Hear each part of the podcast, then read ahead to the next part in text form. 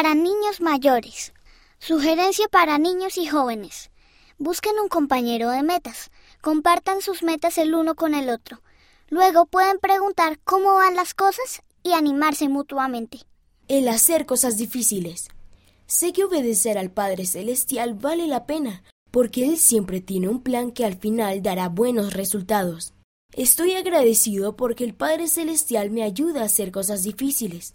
No importa lo difíciles que se pongan las cosas, sé que siempre puedo confiar en el Padre Celestial. Jaden T., 10 años, Nuevo México, Estados Unidos. Servicio secreto. Haz un regalo para alguien hecho en casa. Deja una nota bonita para que alguien la encuentre. Ayuda a un amigo o hermano con su tarea de la escuela.